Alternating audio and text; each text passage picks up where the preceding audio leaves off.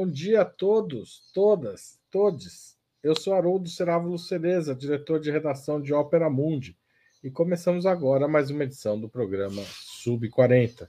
Todos os sábados, às 11 da manhã, o Sub 40 traz convidados que representam uma nova geração de pensadores e realizadores, pessoas de até 40 anos, às vezes um pouco mais, que são referências no mundo do trabalho, do esporte, das leis, da comunicação, da política e da cultura. O entrevistado de hoje é Bira, também conhecido como Senhorita Bira. Ai, coisa mais boa. Por quê? Pode falar. Está com você hoje. Ah, eu achei que você ia subir daqui a pouco. Eu estava lendo um texto, mas. Ah, então tá... vamos de novo, vai. vai de novo. Não, vamos continuar. Não, vamos de novo, que errou. Vou ficar quietinho. Não, não errou, é só foi diferente. O entrevistado de hoje é Bira, também conhecido como Senhorita Bira. Oi, Bira, tudo bem? Oi, meu amor, tô bem, e você? Que felicidade estar aqui com você hoje. A felicidade é nossa. Haroldo, deixa eu te falar, perguntar uma coisa. Você sabe que você é um daddy ou não? Um o quê? Daddy. Não, que é um daddy? É um homem já, um, homem mais maduro que as pessoas que é gostoso. É isso que você é. Você é um homem maduro gostoso. Você é, é um daddy. Quero te dar essa informação. Agora você já sabe. Ah, muito bom. Eu sou um daddy. É isso. Isso, um daddy. Espero que fazer bom uso dessa informação. Desde 2020, o Bira faz vídeos no YouTube com análises semióticas e sociológicas de celebridades, políticos e empresas. O seu canal é o, o Algoritmo da Imagem e quem apresenta as aulas é senhorita Bira. O canal tem quase 185 mil inscritos e Bira é estudante de políticas públicas da Universidade Federal do ABC. Tá certo isso? Tá tudo certo quem eu sou. Você já leu minha trajetória toda, já posso ir embora. Não tem mais nada para te contar, não. não. Eu tenho muita coisa para falar hoje com você, coisa do coração. Então, tá certo. Então, antes de começar, Bira, eu vou pedir a contribuição das pessoas para este canal, o Opera Mundi. A gente sobrevive essencialmente do apoio de quem assiste nossos vídeos, lê nossos textos na, no nosso canal, no nosso site e ouve o podcast, porque esse programa também vai para o podcast. Então, na plataforma de podcast. Assinatura. Assine a operamundi.com.br barra apoio. Essa é a primeira forma de apoiar. A segunda é se tornar membro pagante do canal. Clique em Seja Membro, que está abaixo da tela se você estiver vendo no YouTube. A terceira forma é, durante a transmissão, fazer um super sticker ou um super chat.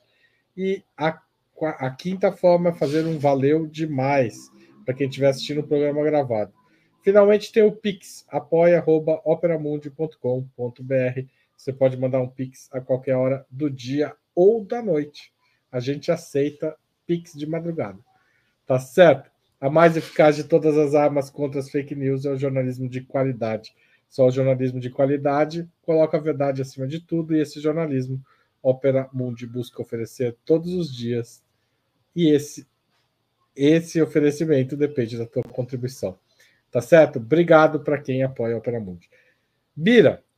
Oi. Seja muito bem-vindo. E eu, a gente sempre começa o Sub-40 perguntando onde e quando o entrevistado nasceu e como chegou até aqui. Conta aí um pouco mais da sua trajetória, além daquilo que eu já contei. Conto sim. Eu nasci em São Paulo. É uma família muito boa, muito, muito amorosa, muito gentil, que me permitiu vivenciar toda a minha individualidade, minha subjetividade, prefiro essa palavra. Uh, minha mãe me, me, me, educou de uma maneira muito livre para que eu pudesse conhecer o mundo através das minhas próprias experiências e não as dela.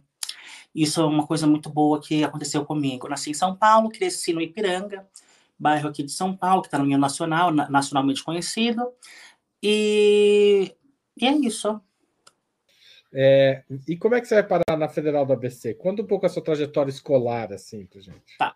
Eu, eu estudava escola adventista. Eu tive minha, minha educação em escola adventista, que me deu um. Não reclamo, sabe? Algumas pessoas elas reclamam dessa educação que teve, porque tem algumas questões muito particulares na escola adventista. Por exemplo, nós aprendemos é, que o mundo tem 6 mil anos na aula de ciências.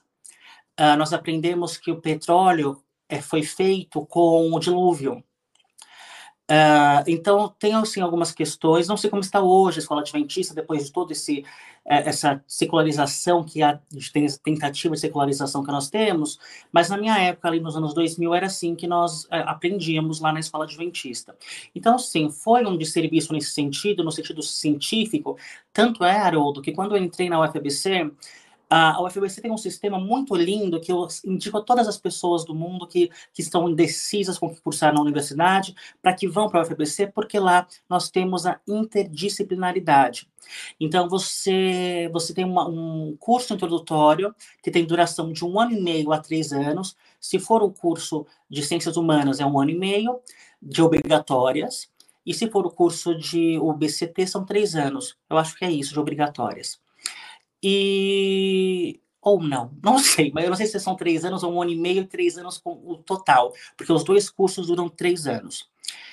Uh, no entanto, o que eu quero dizer para você é que lá na UFBC eu tive um acesso à biologia. Isso foi muito rico para mim e é que eu falo sempre no, no, nos cursos que eu ofereço. É, que ter a ideia que o ser humano é biopsicossocial me enriqueceu muito. Porque quando eu converso com meus colegas que fizeram é, ciências sociais na USP, por exemplo, eles são sempre enviesados para uma teoria que eu chamo de sociologizante, é, com nenhum acesso à biologia, à epigenética, à ecologia, nenhum acesso a isso. E a UFBC me, me, me dá esse acesso a esse conhecimento todo. E quando eu cheguei na UFBC, a, a primeira matéria que eu fiz, que eu amei, foi com a Vanessa Verdade, a Vanessa Verdade é uma professora doutora espetacular, ela realmente mudou a minha vida. Por causa disso, eu estou te contando hoje, porque eu descobri que a seleção natural não era uma teoria. Que a seleção natural. E, eles colocavam teoria como uma coisa muito improvável. Não, que tinham fósseis. E ela ficava falando também com a Juliana, que foi uma outra professora de biologia que, que eu tive na UFBC. Ela ficava falando, aqui tem. Aí a gente encontrou fósseis de trilobitas e essas coisas todas. Trilobitas chama, lembro. Um monte de coisa assim. E eu fica, aí eu levantava uma e falava assim, mas isso é comprovado? E ela falava, sim, nós temos um, um arcabouço enorme de, de fósseis. Eu ficava, meu Deus, então é tudo verdade isso. Não tem como você discutir essas coisas porque elas são documentadas. E eu tenho essa visão porque eu vim da escola adventista, uh, que eles falavam uh, que achavam que acharam um crânio que parecia com um humano e um fêmur a, um, a um, cinco quilômetros, a cinco metros de distância e falaram que era do mesmo cadáver e que aí eles falaram que era uma espécie é, homonídea anterior ao ser humano, enfim. Então eles descredibilizavam a ciência. É, isso foi realmente um retardo na minha, na minha educação. No entanto, eu sou muito grato à escola adventista porque ela me deu algumas outras questões, como o apreço pela leitura, uh, uma ideia mais abrangente de, de, religios, de religiosidade. Então, sou muito feliz por isso. Então, eu tive educação na escola adventista, passei um período bem curto na escola pública, quando, fui, quando me mudei ao, ao Ipiranga, foi um ano que eu passei lá, e depois eu já fui para o ensino médio na ITEC Getúlio Vargas, lá no Ipiranga também. E a ITEC Getúlio Vargas realmente foi um divisor de águas na minha vida, foi onde eu pude expressar totalmente todas as minhas particularidades. Então, uh, ali eu comecei a me maquiar e comecei a encontrar grupos de pessoas que, que, que celebravam as diferenças. Nós fazíamos o sarau sempre com danças e, e, e, música e leitura de poemas, e aquilo me enriqueceu culturalmente, me, me deixou forte para ser quem eu sou hoje, poder falar com você. Uh, e com o mundo inteiro. Essa confiança eu adquiri na Getúlio Vargas, na Tec Getúlio Vargas. Depois disso, você, os nossos amigos dizem que a USP e a UFBC são extensões da, da GV. Porque você vai na. Todas as pessoas que eu conheci na, na escola, na ITEC Getúlio Vargas, ou foram para a USP ou foram para a UFBC. Então, eu já cheguei na UFBC cheio de colegas que eu conhecia há mais de três anos. E foi uma experiência muito bacana. Entrei na UFBC para fazer relações internacionais, porque eu gosto de aprender idiomas, é um hobby que eu tenho, eu aprendo idiomas, gosto muito de aprender coisas novas, novas culturas. Então, eu falei, eu falo idiomas, o que eu vou fazer com isso? Vou fazer relações internacionais. Por hobby, nunca tive a pretensão de trabalhar com isso, jamais. Não. Tanto é quando eu entrei na faculdade, eu passei também na Unesp em Marília. E eu disse para minha mãe, mãe, eu passei na Unesp. E ela, que bom, filho, você vai estudar aqui na, Barra Funda, fazer artes cênicas na Barra Funda. Eu falei, não, mãe, eu vou para Marília fazer relações internacionais. Ela falou assim, estou muito decepcionada com você, queria que você fosse ator, vivesse de arte. Ela queria que eu vivesse de arte. Mas eu sempre tive a curiosidade pelo mundo acadêmico, não que o teatro não possa ser acadêmico, claro. E aí eu entrei na UFABC, e, e fui, ia fazer relações internacionais, porque eu falava idioma. Eu trabalhava no teatro musical mas era muito custoso. Eu nunca via a carreira no teatro musical como uma carreira que eu queria para minha vida. Era sempre um, um, um salto para que eu ganhasse dinheiro, porque a arte, o entretenimento já era muito dinheiro no Brasil. Uh, eu queria estudar um pouquinho mais. Eu vou beber uma aguinha, já continuo falando. Olha só que bonitinho que eu bebo.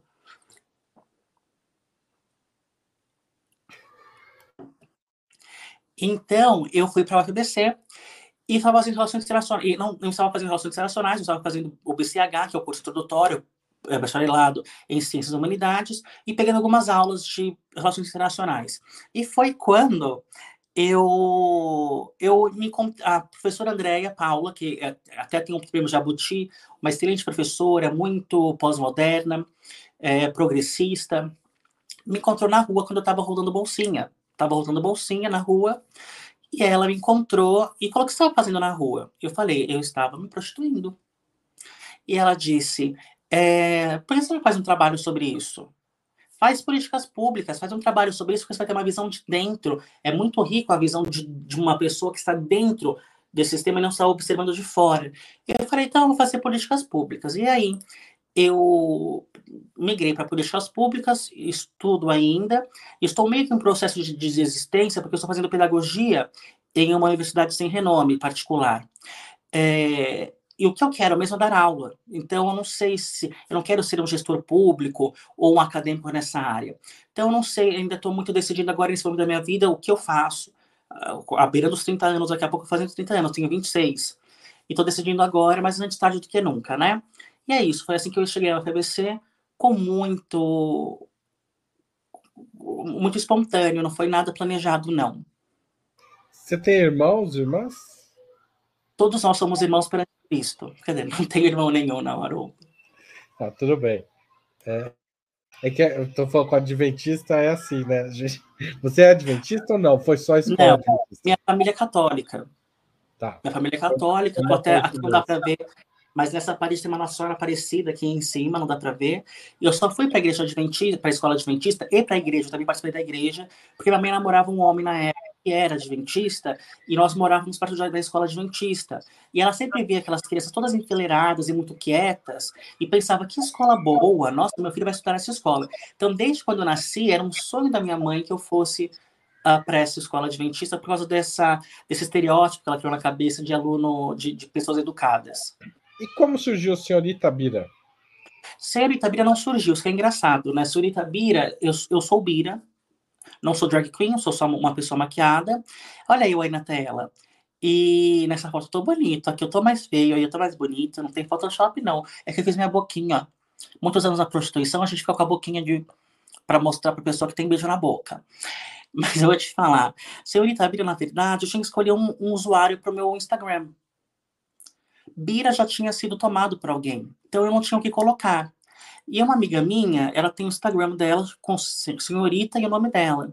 Aí eu falei, ah, vou pôr senhorita Bira, porque não não tenho o que colocar. Então não era para ser o meu nome, mas como a senhorita Bira ficou como meu user, ah, essa época eu estava bem magrinha, bem bonita, mas se Deus quiser, vou, vou correr atrás do prejuízo.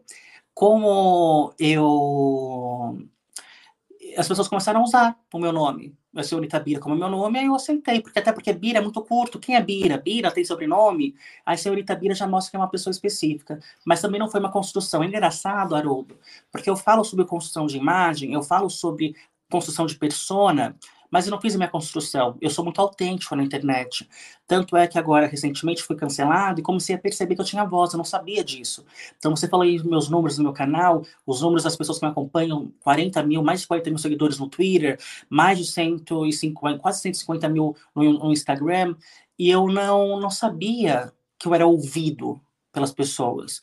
Eu não tinha essa, eu não sabia que eu tinha uma voz, eu não reparei, eu não sei se você sabe disso, você provavelmente sabe, sabe, porque você é uma pessoa pública também. Não, não acontece nada na sua vida que mostre que você se tornou uma pessoa pública. Não tem um momento assim, olha, bom dia, hoje você vai um diploma agora de pessoa pública. Não tem isso, acontece. Então, um dia eu estava com 3 mil seguidores, depois eu estou com 150, do nada, e pessoas acreditando no que eu falo, tem, procurando credibilidade no que eu digo, e aí eu tenho que ter mais responsabilidade do que eu falo a partir de agora. Eu não sabia disso. Então, eu comecei a entender algumas coisas, alguns posicionamentos que me eram cobrados, agora eu estou sabendo mais lidar com isso. Também não vou, não vou falar aquela coisa. Você acaba tendo que entrar em debates que não eram a sua prioridade, né? Não era nem minha prioridade, também é, eu tenho quando eu, eu falar alguma coisa, não pode ser tudólogo. Esse é o problema também, que as pessoas querem que seja tudólogo. Bira, fala sobre tal. Bira, fala sobre a guerra na Ucrânia. Bira, fala sobre a, a Coreia, Coreia, do Norte. Não dá para ser tudólogo, né? É, não é o que eu quero fazer também aqui hoje. É isso. Ô, ô, ô Bira, você falou sobre a prostituição. É, como é que é a sua história nisso, é, na prostituição? E como é que você fez o estudo que você prometeu para sua professora? Não fiz. Não fiz o estudo. É, não fiz mesmo. O que aconteceu na prostituição foi, não, nunca foi por dinheiro. Minha família é uma família de classe média, graças a Deus, e que me sempre me apoiou financeiramente. Nós não temos nenhum problema é, financeiro, nós vivemos bem confortavelmente. No entanto, eu tinha um problema, Haroldo, de procurar amor. Então, eu sou uma pessoa, eu não vou aqui bancar vítima e fazer vitimismo, mas todo mundo sabe disso, de como, como o afeto, como a, uma, um corpo preto, afeminado, homossexual passa pela vida.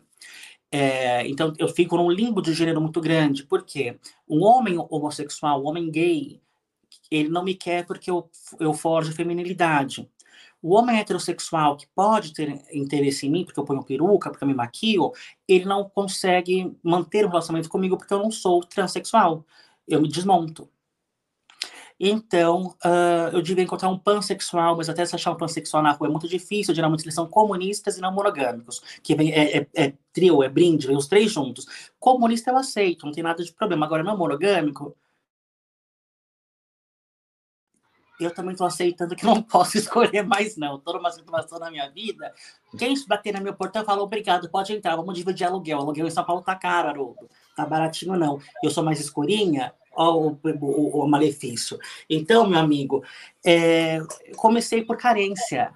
Todos os meus amigos, chegava sexta-feira, todos os meus amigos saíam, iam para Augusta com seus namorados, com seus ficantes, e eu ficava em casa sozinho. E não tinha uma pessoa para mim. Onde eu encontrar uma pessoa que desejasse alguém como eu?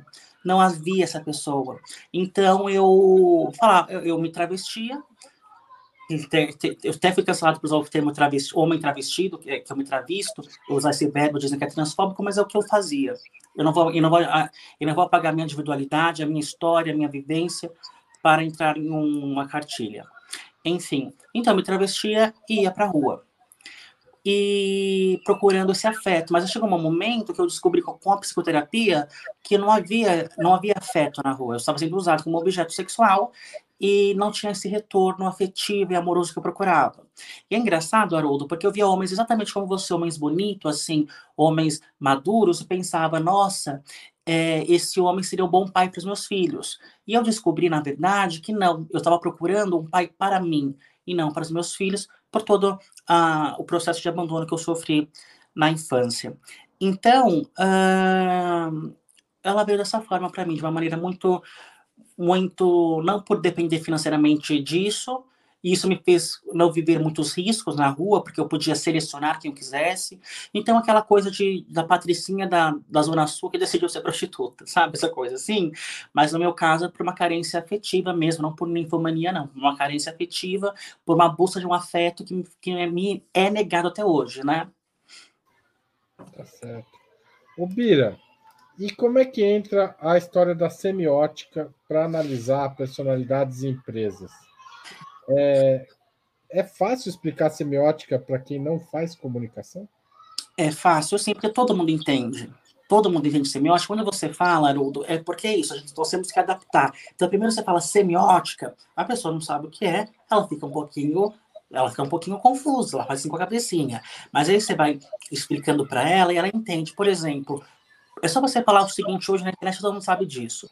Quando uma celebridade é, faz uma coisa. Gente, eu estou tendo retorno aqui, Haroldo. Posso continuar?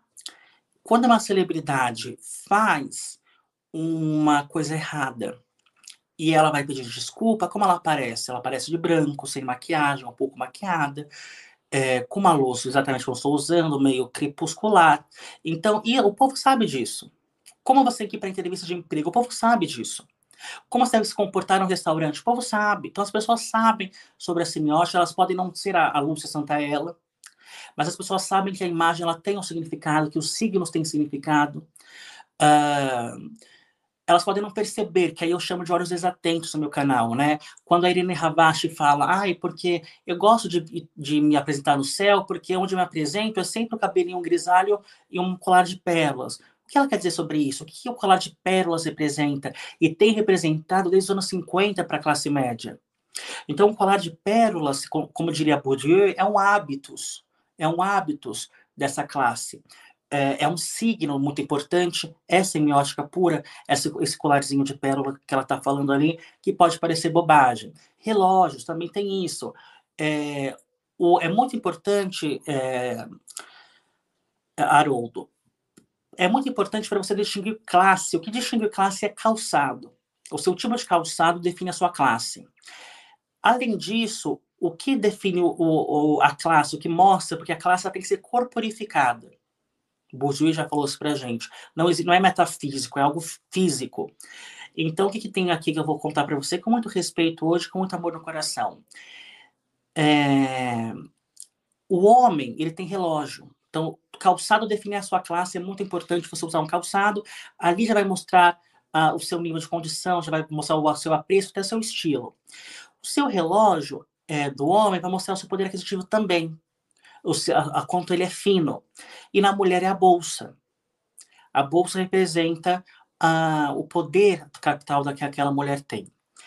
Pois bem, o que acontece? Exatamente para o homem ter que usar relógio, tem pessoas que falam que homem sem relógio não é homem, exatamente por, pelo, por homem ter que usar relógio, a classe baixa vê esse relógio da classe alta e compra relógios desse tamanho, relógios que parecem uma casa no pulso, que a classe alta vê como vulgar, vê como, como feio.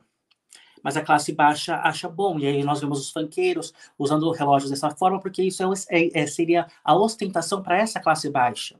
Então, usar um relógio enorme de, de 3 mil reais é ostentatório para essa classe, mas para a classe alta não. Eles usam relógios bem finos, que custam 150 mil reais no mínimo, um relógio, um Philippe Patek, então você pode colocar um preço lá nas alturas. É, então é isso. Todo mundo sabe o que é esse relógio significa. A pessoa sabe porque ele está de relógio. Inconscientemente, ela pode ter os olhos desatentos, não ter parado para refletir sobre isso. Mas ele sabe porque está com esse relógio. Ele sabe o que isso significa. Você saiu do, da, semiótica e passou para sociologia é, num pulo muito bem dado, diga-se. É, a semiótica é uma porta de entrada para a sociologia, você acha? Eu acho que os dois se complementam, né? Porque, porque o signo ele está ele é referente a uma sociedade, né? É, o arquétipo é referente a uma sociedade. Então, acho que se complementa. E eu fui para a geopolítica, é... antes era só semiótica, eu falo. Antes eu ia falar sobre semiótica e visagismo. Eu ia falar sobre essas duas coisas. Aí, Sócrates, que eu amo tanto. Meu, meu autor favorito, meu pensador favorito é Sócrates. Exatamente pela dúvida, pela maiêutica que ele oferece. Então, essa maiêutica é muito importante, ao meu ver, é, por isso eu termino meus vídeos com uma pergunta. É claro, eu fiz um viés todo, fiz um caminho com você. No entanto, eu quero deixar no seu colo. Você acredita no que você acha que acredita? É isso que eu quero saber. Então tá tendo muita discussão. No último vídeo tem algumas pessoas bem pequenas na internet fazendo é, é, colocações contrárias. Eu, eu, não assisto porque eu não tenho tempo, mas eu fico muitíssimo feliz de elas estarem fazendo isso, porque é isso que eu quero mesmo. Eu quero um debate mesmo sobre as pessoas sobre as pessoas, não, sobre as coisas. É, então, eu comecei meu canal para falar sobre visagismo e semiótica. O visagismo eu abandonei. Por quê? Primeiro, o visagismo não é ciência. E segundo, porque o visagismo já está sendo tratado por outras pessoas de maneira mais adequada do que é, eu poderia tratar. Tem pessoas falando sobre maquiagem Então eu ia explicar por que a Marilyn Monroe, o que, o que, qual é o, o, o a estrutura do rosto dela, qual que é a, o, a, a, a, ela é sanguínea, ela é colérica, eu ia explicar isso para as pessoas. Por que aquelas linhas são sensuais, o olho descendente, eu ia explicar tudo isso. Mas não, não vou mais. Tem gente já fazendo isso na internet, a Jenny Blogger, por exemplo, faz isso muito bem. Então eu decidi fazer só sobre semiótica e sobre sociologia, sobre a sociedade, e foi indo até chegar nesse ponto que eu estou fazendo hoje. É... E a geopolítica também apareceu muito muito despretensiosamente também para mim, que foi uns vídeos sobre guerra híbrida que eu fiz, porque era um tema extremamente caro para mim. Quando eu descobri, quando eu comecei a ler sobre ele, eu falei, eu tenho que levar essa informação para o mundo. Por isso eu trouxe para o meu canal. Tá certo. E por que, que você escolheu esse nome, o algoritmo da imagem? Exatamente por isso, porque eu ia falar como que a imagem é feita. Tanto a imagem de uma maquiagem, a, a imagem de um rosto analisado pelo visagismo, quanto uh, pela semiótica. E você acha que você está conseguindo cumprir essa tarefa, especialmente na semiótica? Qual é a importância de discutir semiótica com as pessoas? Se eu, tô, é, eu não sei se eu estou cumprindo meu papel, é, porque eu não sei qual é o meu papel. Essa é a questão, eu não sei o que eu estou fazendo. Eu não sentei para pensar, eu não idealizei. Não, não fiz, foi só fiz, fui fazendo. É, Carlos de Ferreira e Espeto de Paulo, né? Então eu vou falar que as outras pessoas construíram suas imagens, mas a minha própria imagem ficou em defasagem. Uh, por que é importante, Haroldo, falar sobre semiótica? Porque as pessoas são manipuladas pelas imagens. As imagens, elas manipulam você. Então, por exemplo, aquela foto que a fotógrafa disse, ah, eu não fiz essa foto propositalmente, foi, eu estava usando um recurso, um recurso estilístico é, da fotografia para fazer aquele, aquele fotojornalismo do Lula com a vidraça quebrada em cima dele aquilo é uma representação muito forte do que está, do que está sendo dito. A Dilma também sendo espetada pelo, pela, guarda, pela guarda também é uma. Essa, as duas fotos têm um, um processo de produção bastante diferente, né? Não sei se a gente vai conseguir cobrir aqui durante a conversa com a imagem, talvez a gente consiga colocar as duas, mas a, a foto do Lula que você mencionou, que foi logo depois do 8 de janeiro, agora, né? É uma foto é, é uma, digamos, é uma falsa dupla exposição, porque na verdade é digital, né? Então, dupla exposição é mais preciso quando a gente está falando de, de, de, foto feita em filme mesmo, né? Mas é, é, uma, é, digamos, é uma técnica digital que emula a dupla exposição, em que você junta duas imagens numa só e compõe uma terceira imagem que tem um significado totalmente diferente da primeira e da segunda. Então tinha a vidraça quebrada, tinha o Lula no andar de baixo ou de cima, não lembro agora, olhando pela vidraça, e o momento que você colocou o Lula junto com a vidraça, o Lula ficou atrás de uma pedrada, né? Pra, na melhor das hipóteses, ou de um tiro, não lembro. Que, que acho que era uma, eu acho que não era um tiro, mas de qualquer forma é uma é uma um, cria o sentido do alvo. E aqui a foto, o Igor pôs rapidamente, que obviamente é, essa foto é uma foto, digamos, sem nenhum filtro e sem nenhuma montagem, mas em que o momento que a espada está atrás da Dilma, né, é, é, é, no processo de fotografia se perde a profundidade e parece que ela está sendo espetada. Essas são as duas fotos que o Bira mencionou. Continua, desculpa, Bira, só queria contextualizar, porque eu não sabia não, se a gente tinha conseguido. Então, o que acontece com, essa, com essas imagens? Elas têm um significado, né? E as pessoas são manipuladas pela imagem, elas foram manipulados. Falei sobre isso na democracia, no meu vídeo chamado Democracia do Cabelo da Gravata, que eu falo sobre o cabelo de Margaret Thatcher e sobre a gravata de Collor. A gravata torta que o Boni colocou propositalmente para parecer que ele mesmo tinha feito sua própria gravata. Uh, mostro nesse vídeo o próprio Boni que foi um dos, dos, criadores, digamos assim, da Globo. Digamos não, ele foi o criador da Globo. Boni, ele é, se a Globo existiu nos anos 80 e 90, como a grande emissora que foi, hoje já perdeu quase toda a sua notoriedade, não quase toda a sua notoriedade, mas perdeu o espaço de que tinha nos anos 80 e 90. É, se tem esse, esse lugar, foi porque o Boni existiu. E o Boni conta que ele colocou insul é, insulina, não, desculpa, glicerina no rosto de cola para parecer que estava suado, numa época que a televisão não era nem HD. Então, é muito importante a imagem, porque ela te manipula, ela te mostra alguma coisa. Bolsonaro comendo farofa, deixando cair no seu colo. É muito importante. É, a família Bolsonaro, aí a imagem do Lula que ele falou. A imagem do Lula, do Lula não, o Bolsonaro comendo lagosta e o Eduardo Bolsonaro cobrindo com tinta preta. A lagosta. A imagem te manipula a imagem te manipula. Carol, Carol Conká, ela usava tons é, de Exu, né? Preto e vermelho, cores muito fortes, uma, uma pegada punk, afropunk. Antes, antes de entrar no Big Brother, e no, no correr do Big Brother, sempre uma estética bastante agressiva e, e alternativa também. Quando ela sai do Big Brother, rechaçada pelo público por ter feito humilhações, etc., ela vem com o cabelo mais loiro, mais claro, mais longo, remetendo pureza, remetendo virgindade, cores claras, totalmente oposto do que ela apresentava até então. Então é claro, é claro, Haroldo, que a imagem ela manipula as pessoas. E nós precisamos saber que nós estamos sendo manipulados de maneiras muito suaves, muito sutis. Ô, Bira, como você escolhe os temas que vai tratar no, nos seus vídeos?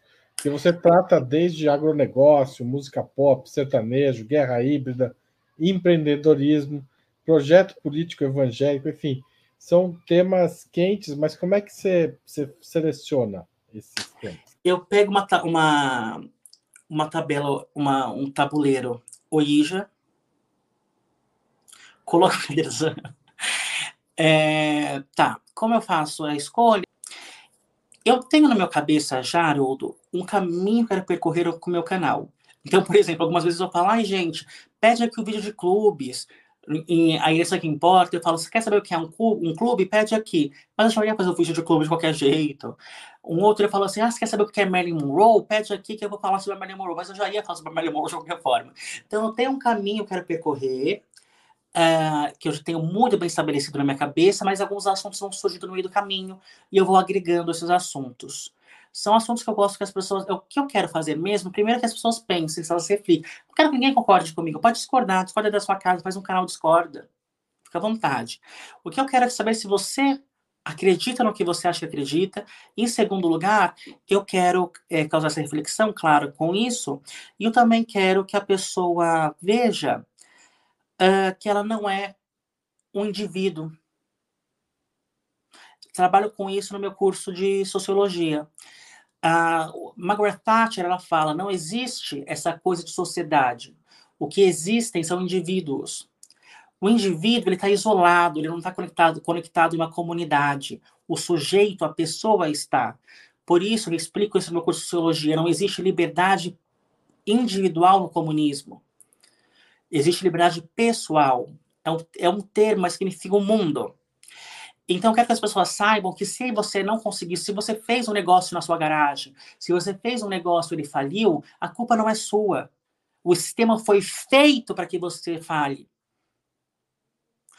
Para que você falha. Para você falhar. Para você falhar. O sistema foi feito para você falhar é, se você é um artista independente, você não tem notoriedade, não se, não, não se vitimize, não se culpe. O sistema foi feito para você não ter notoriedade. Então as pessoas não entendem, Haroldo, que os nossos problemas, que nós achamos que são pessoais, são problemas sociais um todo. Esse é o grande, essa é a grande questão que eu estou trazendo hoje.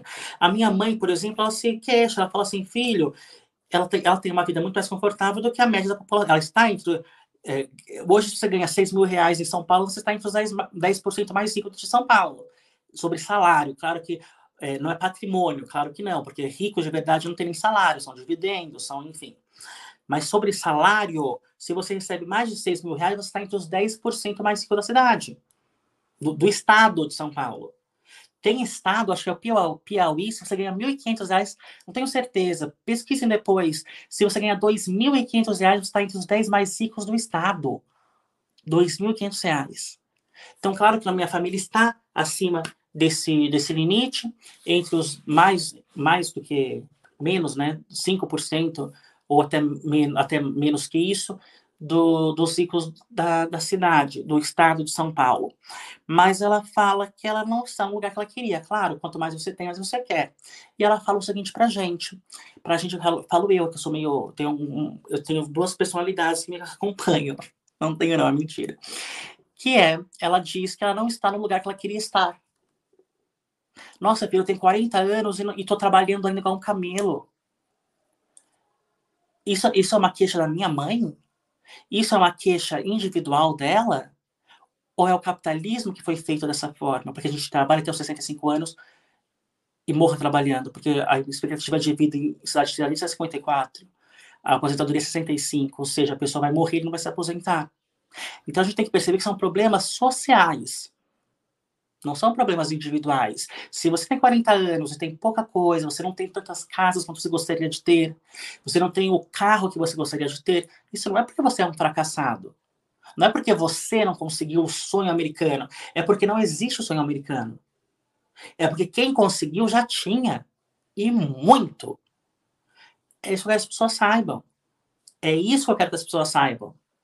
Ah, mas Pablo Vittar conseguiu. Pablo Vittar conseguiu sentada no dinheiro dos outros. Tudo bem? Então a gente tem que saber sobre isso. Eu quero que as pessoas saibam. Não se culpem. Não se sintam tristes. Se você não conseguir chegar lá, é porque não é para você conseguir. Ninguém chega, ninguém consegue. Quem conseguiu, roubou.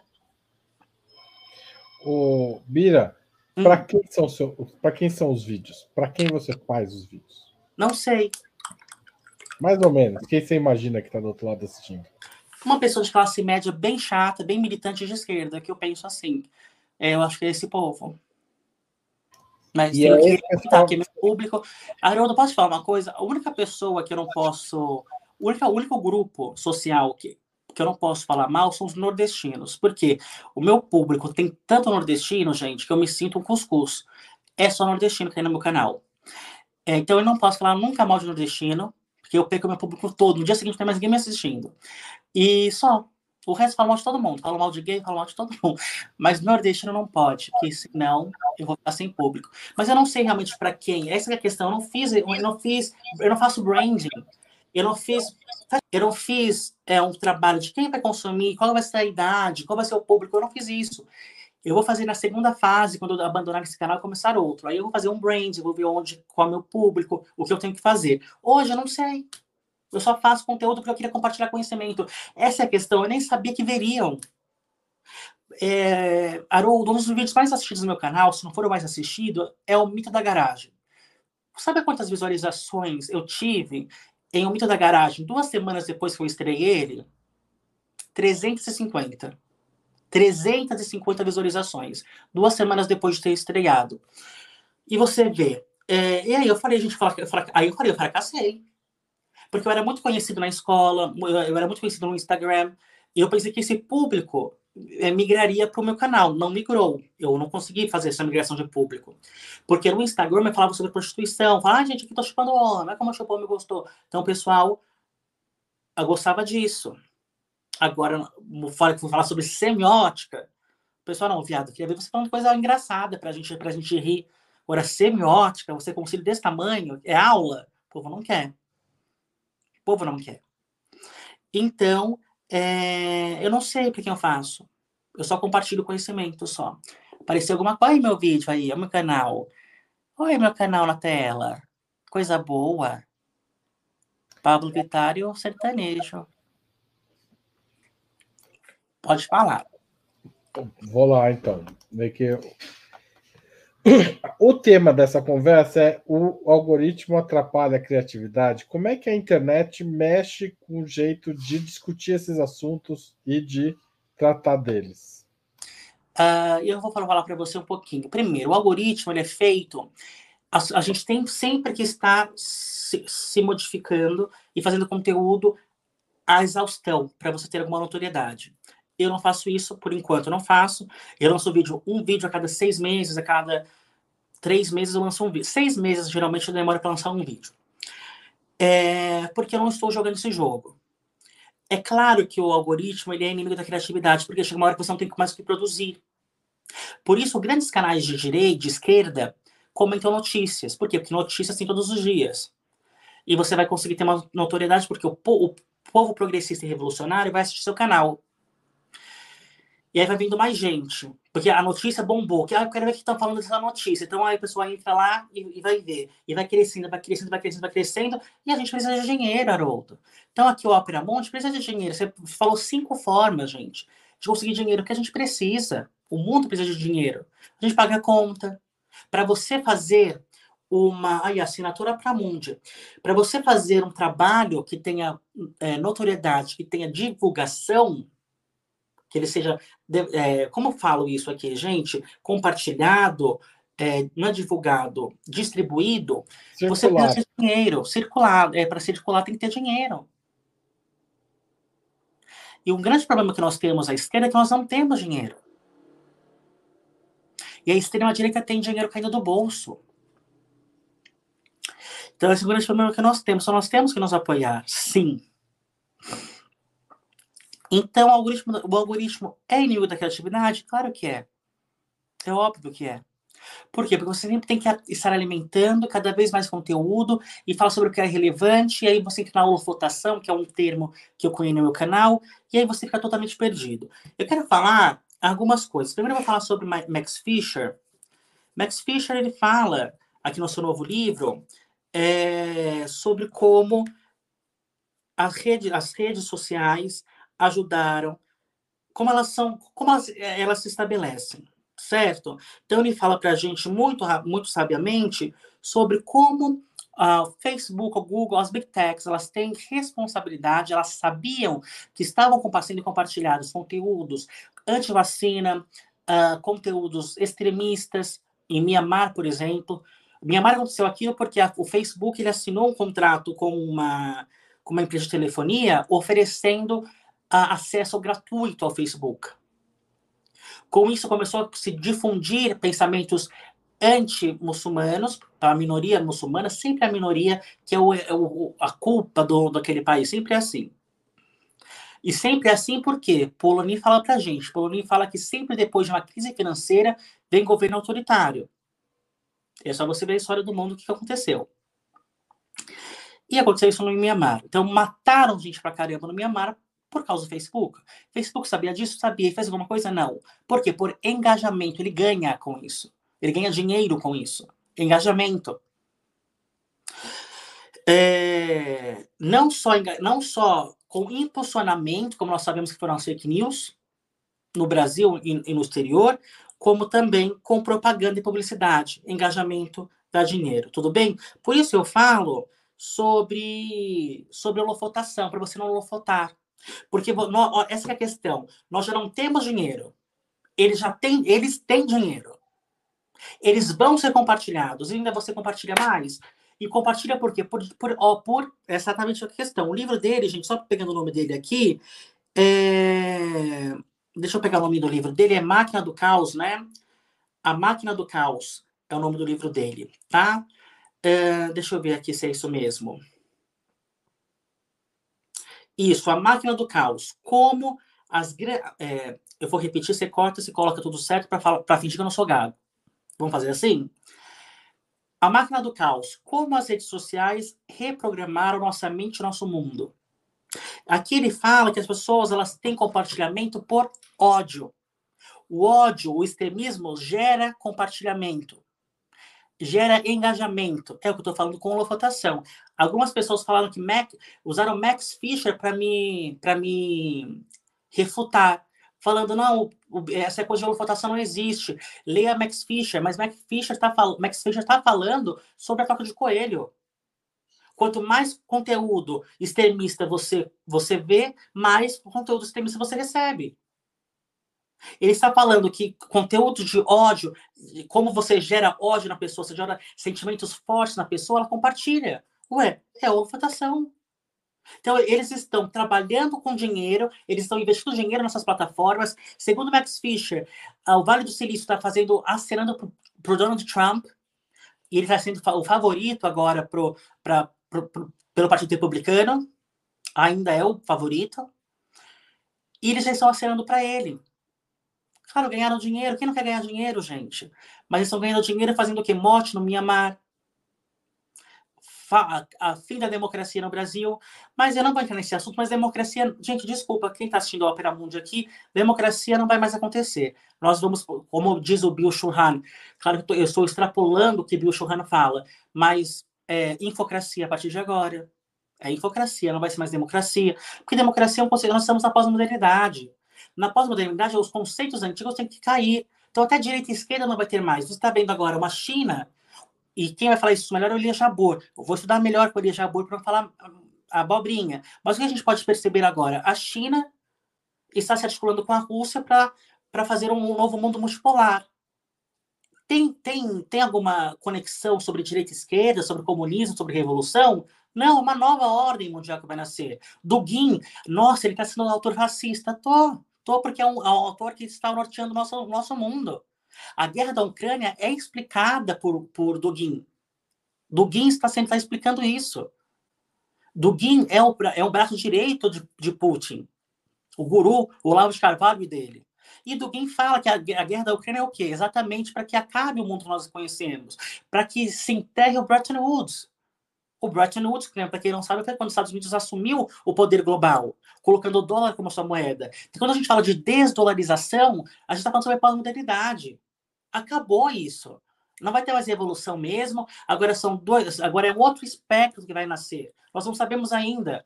É, direita e esquerda da Revolução Francesa, mundo moderno, acabou isso. A gente está na pós-modernidade. Por isso a gente tem um país que alguns chamam de, de, capitalismo de Estado, outros chamam de socialismo chinês, se articulando com um país como a Rússia, que alguns falam que é um país fascista, falando que é um, que é um enfim, aí cada um fala, é, são suas lentes para ver o mundo, né? Cada um tem suas lentes, mas é isso que eu estou te falando hoje. Tudo bem? Então a gente tem que ter cuidado porque estão desarticulando as pessoas, estão matando gente, as big techs, estão. E, por exemplo, o livro Contágio, que eu estou te falando agora, do, do Jonah, eu vou ler para você uma parte dele. Posso, Haroldo, com muito respeito? Olha que ele fala que interessante. Então, esse livro, Contágio, porque as coisas pegam, fala sobre viralizar. Ele quer, ele quer contar para você como você viraliza na internet. E aqui nesse, nesse, nesse capítulo ele fala o seguinte, ó. Acendendo o fogo com emoções de alta excitação. Emoções de alta excitação. É isso que pega. Então, o que acontece? O direitista, o conservador, vê uma notícia falando que agora não vai, não vai, ter, vai ter banheiro unissex, o que acontece com ele? Alta excitação. É uma emoção de alta excitação. Quando o Nicolas, o Nicolas Ferreira fala na Casa do Povo contra, contra os transexuais, o que acontece com, com o direitista, com o esquerdista, com o progressista? Altas, alta excitação. É isso, a holofotação que eu estava te falando até agora. Mas vamos ler aqui, ó. Ao tentar Contágio, tá? De Joanna Berger. Ao tentar usar emoções para impulsionar o compartilhamento, lembre-se de selecionar as que acendem o fogo.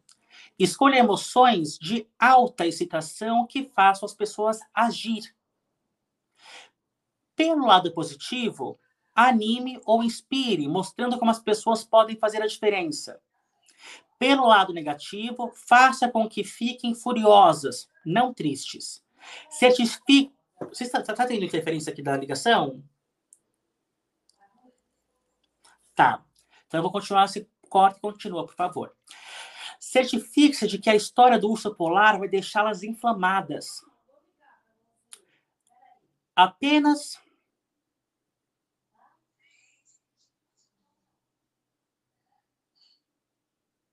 Desculpa, posso continuar, Outro? É, eu vou começar de novo. Posso começar de início? Ao tentar usar emoções para impulsionar o compartilhamento, lembre-se de selecionar as que acendem o fogo. Escolha emoções de alta excitação que façam as pessoas agir. Pelo lado positivo, anime ou inspire, mostrando como as pessoas podem fazer a diferença. Pelo lado negativo, façam que fiquem furiosas, não tristes. Certifique-se de que a história do urso polar vai deixá-las inflamadas. Assim, apenas acrescentar mais excitação a uma história ou anúncio pode ter um grande impacto na disposição das pessoas para compartilhar. Em um experimento, mudamos os detalhes de uma história para evocar mais raiva. Em outro, deixamos um anúncio mais engraçado. Em ambos os casos, os resultados foram os mesmos, mas raiva ou mais humor levaram a mais compartilhamento. Acrescentar essas emoções alavancou a transmissão porque aumentou a dose de excitação que a história ou anúncio evocou. Emoções negativas também podem incitar as pessoas a falar e a compartilhar. As mensagens de marketing em geral tentam pintar produtos e ideias com as cores mais positivas possíveis.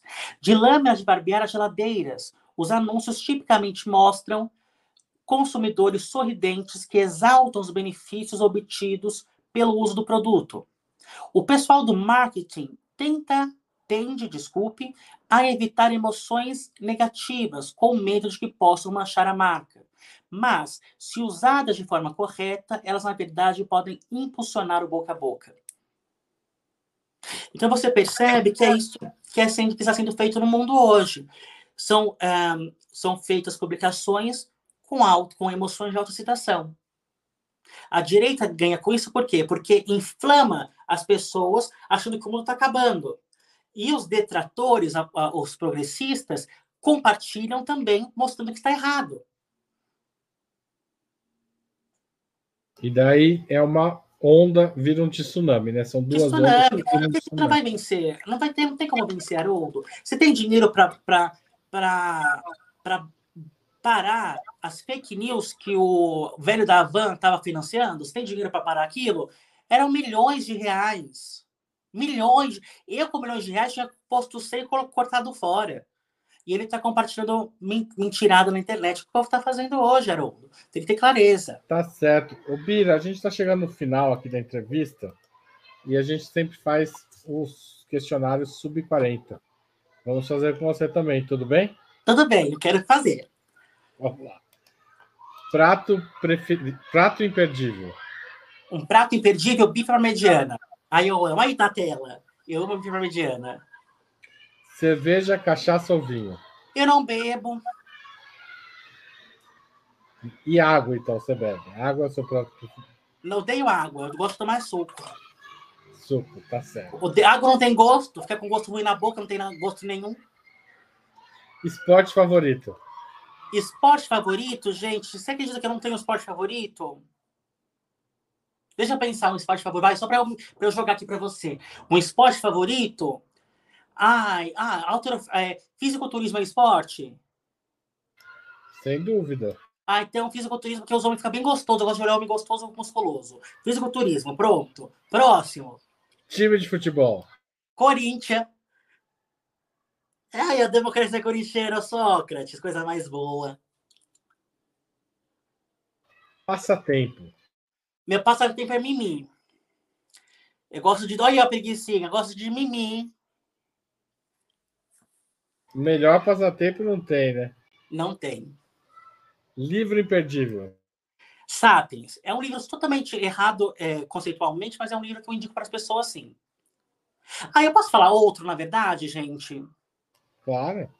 Tem, agora, pegando do meu curso, Sapiens é um livro muito interessante, embora ele seja muito criticado. Mas tem um livro chamado Simulacros e Simulações, do Jean Baudrillard. Eu indicaria ele mesmo. Vai, próximo. Vamos para o próximo tópico. É... Música preferida. Hit the road, Jack. Hit the road, Jack. You don't come back. Eu canto, sou cantora. Próximo. Pode cantar um pouco mais, que a gente está gostando. Não, obrigada. Próximo.